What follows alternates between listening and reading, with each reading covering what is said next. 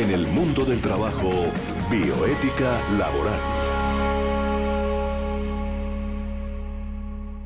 Saludamos a la doctora Ana Patricia Garzón Cadena, que nuevamente nos acompaña en este programa. Bienvenida, doctora. Gracias, doctor. Muy buenos días para todos los oyentes. Claro que sí. Tenemos hoy en eh, este programa un tema bien interesante para continuar con la seguridad social, que realmente es uno de los temas que muchas veces descuidamos, bien sea como emprendedores, bien sea como patronos, bien sea como empleados.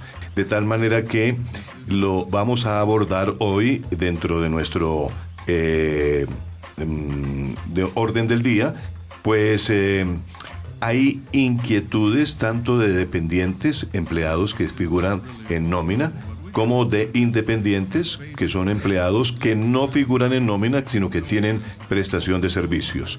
Ahora, ¿a qué se exponen los patronos que no cumplen con las cotizaciones? en otros países cómo funciona la seguridad social. Quiero que la doctora Ana Patricia, con su experiencia que tiene, que ha tenido de vivir en otros países, pues nos cuente también. Estefanía nos va a contar algunos eh, hechos importantes en la parte de los derechos de los animales, ¿no es cierto? Sí, sí, señor. Claro que sí. Tenemos todo esto para hablar dentro de nuestro esquema del programa. Y vamos a continuar, vamos a iniciar propiamente el programa con la doctora Ana Patricia hablando un poquitico de la seguridad social. ¿Qué es SGSST? ¿Qué es exactamente? Bueno, el Sistema General de Seguridad Social en Salud eh, tiene como objetivo regular el servicio público esencial de salud y crear condiciones de acceso de toda la población al servicio de todos los niveles de atención. ¿Con qué fin? Con el fin de garantizar el cumplimiento y el cubrimiento de la atención de los servicios previstos en el plan obligatorio de salud. ¿Cuál es este cubrimiento del plan obligatorio de salud? Tenemos para los cotizantes y para los beneficiarios. Tenemos estas prestaciones asistenciales que cubre para los cotizantes y las prestaciones, las prestaciones económicas que se maneja la incapacidad por enfermedad de origen común, incapacidad por licencia de maternidad y licencia de paternidad. Aquí en este sistema eh, que nos atañe también es el sistema general de pensiones, que este sistema general de pensiones es el que nos sirve eh, para garantizar la población el amparo y las contingencias derivadas de la vejez, invalidez o muerte mediante un reconocimiento de, pensión y de prestaciones económicas para la cónyuge supérstite y que así lo ha establecido la ley. ¿Cuáles son estas prestaciones o este reconocimiento que se tiene? El derecho a una pensión de vejez, el derecho a una pensión por invalidez y riesgo común, una sustitución pensional y una indemnización sustitutiva de pensión devolución de saldos o auxilios funerarios. Frente al sistema general de riesgos laborales, este articula un sistema de prevención de accidentes de trabajo y enfermedades laborales a través de los planes del Grupo de Salud Ocupacional y Prevención de Riesgos, que tienden a atender los siniestros producto de un accidente laboral y que los medios de estas prestaciones son un subsidio por incapacidad, indemnización por incapacidad permanente o parcial, pensión de invalidez y pensión de sobrevivientes. Este sistema reconoce las prestaciones del sistema de riesgos laborales, que son unas prestaciones económicas y va el subsidio por incapacidad por accidente o enfermedad laboral, la indemnización por pérdida de capacidad laboral, la pensión de invalidez, la sustitución pensional y el auxilio funerario. ¿Qué quiere decir en la indemnización por pérdida de capacidad laboral? En la pérdida de capacidad laboral tenemos que establecer frente a las juntas nacionales, eh, frente a la junta regional inicialmente se inicia esta pérdida de capacidad laboral y en su defecto ante la junta nacional. Para que se pueda obtener esta pensión por invalidez el trabajador debe tener una pérdida de capacidad laboral del 50%. La ley 361 establece plenamente en su artículo 25 eh, las limitaciones o las pérdidas de capacidad laboral que tenemos que van de 1 al 15, que se consideraría una pérdida de capacidad laboral leve, del 15 al 25, una pérdida de capacidad laboral profunda y del 25 ya al 50 tenemos una pérdida de capacidad laboral que permite al trabajador adquirir una pensión de vejez. Estamos hablando ahí de porcentajes, ¿no? De porcentajes. Muy bien. Eh, hay ciertas inquietudes que las voy a dejar planteadas para después del primer corte musical las abordemos. Una, la seguridad social en los dependientes. ¿De quién es realmente la responsabilidad, la seguridad social de esos empleados? Dos, los independientes. ¿De quién realmente es la, la responsabilidad de cotizar? ¿Y por qué? ¿Por qué se realmente se ha establecido eso? Especialmente en los independientes. Hay ciertas eh, preguntas de, algunos, eh, de algunas personas que han dirigido sus cartas y nos han dicho que siendo independiente eh, le parece que es demasiado costoso asumir su propia seguridad social cuando debería recibir el apoyo de los empresarios que los contratan. Ahora, es un tercer punto que realmente nos preocupa y es qué tan buena es la seguridad social en el sector rural de nuestro país. ¿Quiénes son realmente los responsables de cotizar en la seguridad social de los dependientes? Hablemos de los dependientes en primer lugar, ¿le parece, doctora Ana Patricia? Sí, está muy bien. Bueno, los trabajadores dependientes son aquellos que han sido contratados a través de un contrato laboral. ¿Cuál es la obligación del trabajador, del empleador? La obligación del empleador es garantizarle el sistema de seguridad social al trabajador afiliándolo a salud, a pensiones y a riesgos laborales. ¿Cuál es el porcentaje de esta pensión? El porcentaje de la pensión es el 16% del ingreso base de cotización y para efectos de salud el 12.5% del ingreso base de cotización. Tenemos en la parte de riesgos laborales un porcentaje del ingreso base de cotización dependiendo de la categoría del riesgo que se está asegurando. ¿Qué quiere decir esto? Tenemos unos parámetros establecidos para los riesgos 1 y 2 y para los riesgos 1 y 5. Estos riesgos son determinados de acuerdo a la actividad que desarrolla la empresa para así afiliar a sus trabajadores al sistema de seguridad social y que tengan la cobertura de riesgos laborales. ¿Con el fin de qué? De precaver un accidente laboral, una enfermedad profesional o una enfermedad general que sea producto del desarrollo de la actividad del trabajador. ¿Cómo no? En los independientes. Hablemos entonces de los independientes. Tenemos que los trabajadores independientes deben asumir el 100% de su, del pago de su seguridad social. ¿Qué quiere decir esto? Que el trabajador independiente que está devengando honorarios o que está devengando un salario integral debe asumir el 100% de su seguridad social. Pero la ley le permite sobre un porcentaje, nada más. Sobre el 40%. Por decir algo, si el trabajador independiente gana 8 millones de pesos, está obligado a pagar sobre ese 40% lo que es la parte de pensión que es el 16% del ingreso base de cotización y el 12.5% que es el ingreso base de cotización. Sería sobre 3, mil, 3 millones 200, digamos. Más o menos. el 40%. 3 millones 200. Y todos los empleadores que contraten a personal independiente deben exigir la afiliación al sistema de seguridad social integral. ¿Por qué? Porque esto previene e inclusive ellos protegen su patrimonio como tal y protegen el bienestar y la salud y la calidad del trabajador independiente. Claro. Algunos independientes dicen, pero ¿cómo es posible que a mí me toque asumir la totalidad de la seguridad social cuando yo estoy prestando un servicio a una empresa. ¿Por qué la ley no obligó a los patronos a cancelar como sí lo hace con los dependientes. Lo que pasa es que el trabajador independiente tiene autonomía y no está bajo la subordinación del empleador, digámoslo así. Anteriormente, el independiente pagaba salud, pensión y riesgos laborales.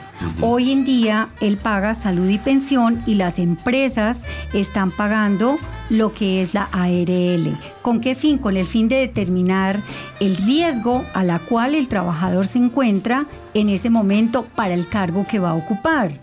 En las petroleras, por ejemplo, eh, que es un riesgo 5, ellos pagan su salud, su pensión, pero las empresas pagan lo que es la ARL, con el fin de cubrir cualquier contingencia y especialmente los accidentes laborales que se puedan presentar en un momento determinado. Perfecto. Ahora, doctora Ana Patricia, el, eh, hecho de los, eh, de los trabajadores en el sector rural, tengo una cifra que me dice que el 94.4% del territorio colombiano es rural. ¿No es cierto? 94, casi el 95% de nuestro país es rural.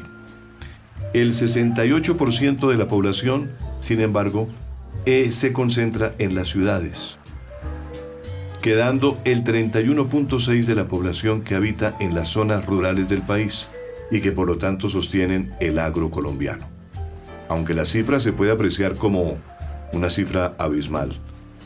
En la conceptualización de políticas públicas que pretendan desarrollar programas tendientes a abarcar grandes segmentos de la población, pues no es posible avanzar en un concepto de la universalidad de la seguridad social sin considerar el sector rural. Pero personalmente me parece, esto es un concepto puramente a, a priori, que la seguridad social en el sector rural no ha sido realmente objeto de estudio ni de llegada del Estado colombiano. O sea, el Estado colombiano no ha hecho presencia allí en el sector rural como debería haberse hecho, ¿no es cierto? Y tal vez eso ha generado que haya hogares pobres, que haya mucha pobreza, porque una vez que, digamos, una persona que ha trabajado en el campo, que ya llega, ya llega a su edad de 60, 65 años, pues es una persona que quiere retirarse, pero se retira sin pensión o con una mínima pensión.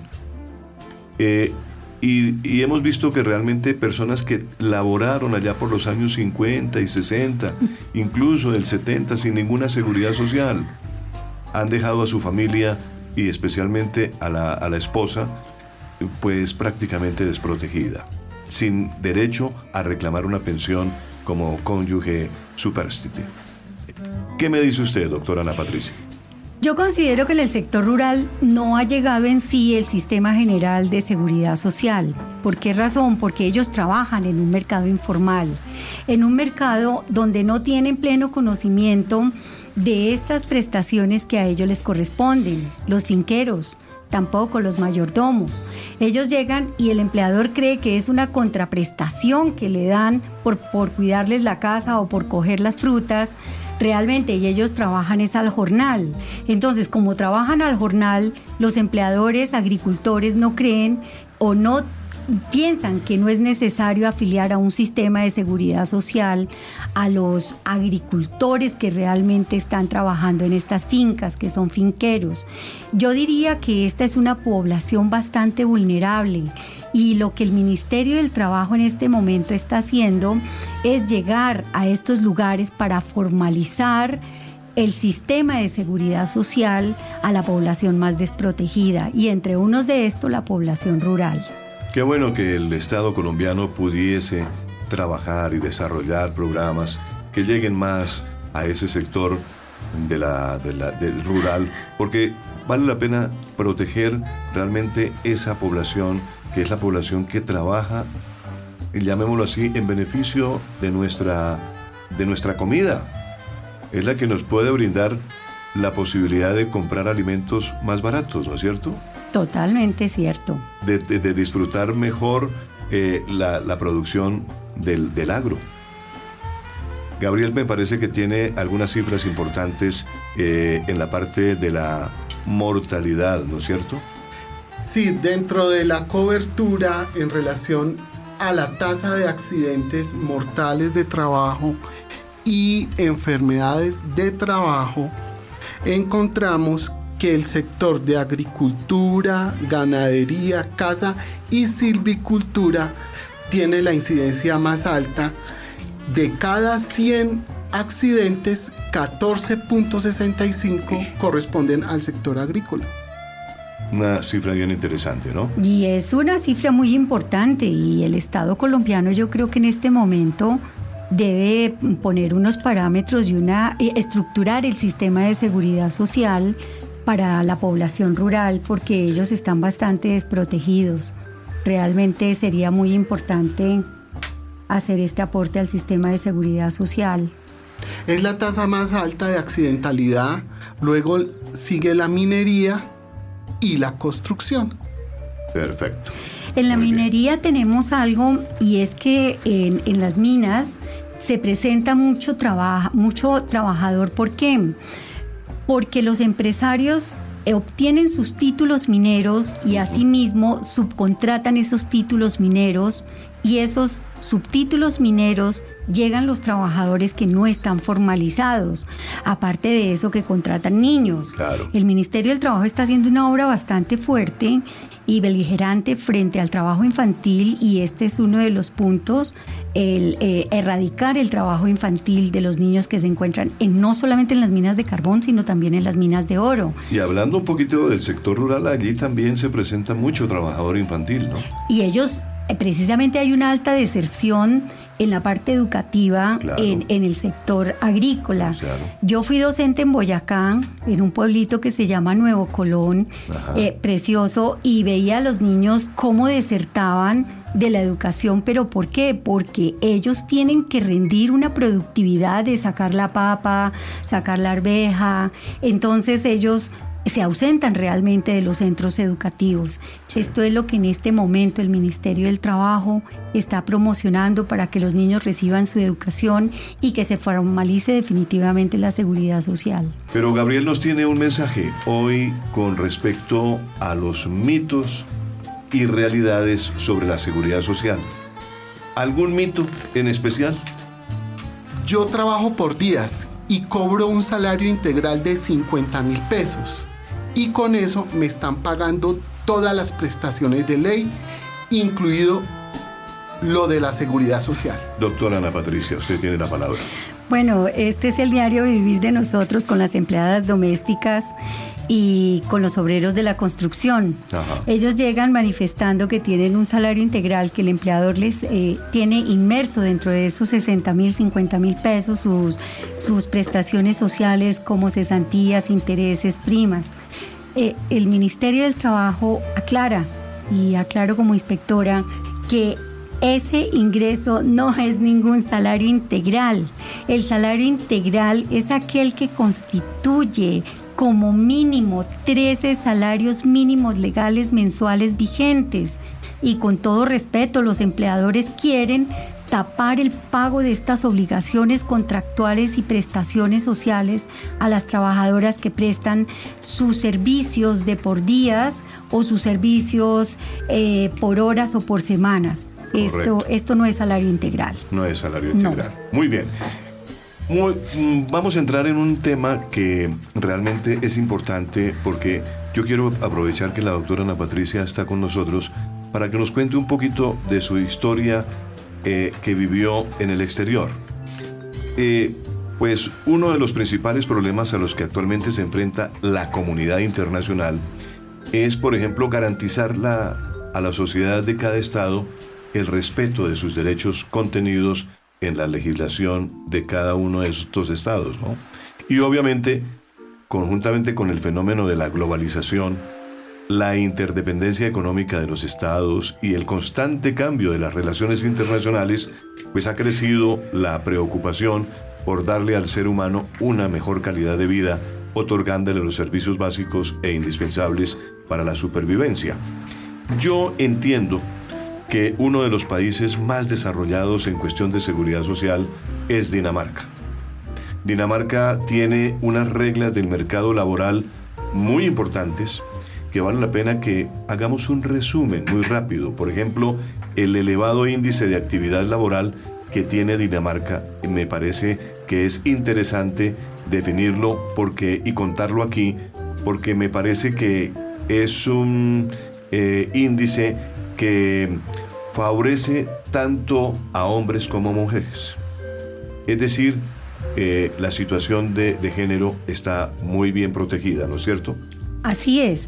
A ver, Dinamarca tiene un sistema económico eh, en, la agricultura de alta tecnología que es uno de los altos niveles de bienestar que tienen todos los trabajadores allí. Claro. Partamos y es que el trabajador en, en Dinamarca no se maneja el salario mínimo. Pero lo que sí el gobierno nacional danés establece es un marco regulatorio que hace la planificación general y la supervisión a los servicios de salud. Dentro de estos hay cinco regiones principalmente que administran y financian la red hospitalaria, como los médicos, los terapeutas, los fisioterapeutas, los odontólogos, la cobertura es universal allí para la seguridad social, pero quienes tienen es, por, ser un país tan supremamente desarrollado y como tiene una población tan pequeña de 5 millones 900 más o menos, realmente es muy restringida, pero tienen una cobertura muy grande. Los residentes son aquellos que tienen como este privilegio al sistema de seguridad social integral. Sin embargo, los mismos médicos, al ver de que han llegado inmigrantes, ha llegado mucha mano de obra allí, especialmente en la agricultura, les han dado la prebenda para que ellos también tengan la cobertura al sistema general de la seguridad social. El sistema de, de la seguridad social es financiado por el Estado. Allí sí. Eso es una cosa bien interesante. Es, es financiado totalmente por el Estado, es decir, el trabajador va, eh, le entregan sus incapacidades, pero ellos no tienen que pagar absolutamente nada, porque tienen un alto, una, una calidad de vida supremamente alta y tiene los salarios más altos a nivel mundial. Dinamarca es un país tan desarrollado en este aspecto que ha permitido que profesionales no solamente de otros países europeos, sino países latinos, Colombia, Chile, lleguen allí para prestar sus servicios, en, especialmente en la agricultura, que es muy bien pago. Claro. ¿Cuál es, en, este aspecto, cuál es uno de los trabajos más importantes que tienen y que los cubre la seguridad social? Los recicladores, porque el reciclaje allí es una profesión. Entonces, a ellos les financia el Estado todo lo que es la seguridad social, absolutamente todo. Eh, eh, no es como el sistema colombiano o el sistema latinoamericano, ¿no? Claro, llama la atención, doctora Ana Patricia, que dentro de un estado como Dinamarca se ha logrado bajar el número de horas semanales de, de, trabajo, ¿no?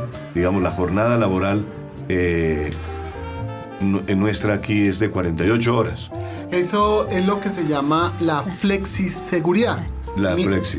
Mira que allá las personas pueden trabajar en cuatro, tres empleos al mismo tiempo y el Estado se encarga de que solamente en el año trabajen 10 meses y el mismo Estado danés le da dos meses de salario para que esté con su familia, pueda conciliar. Y así sus vacaciones son realmente vacaciones, ¿no? Son las vacaciones más altas que realmente se han visto. A ver, esta, esta flexiseguridad que tiene allí es que le permite al empleador tanto al empleador como al trabajador eh, terminar su contrato, terminar su labor en cualquier momento.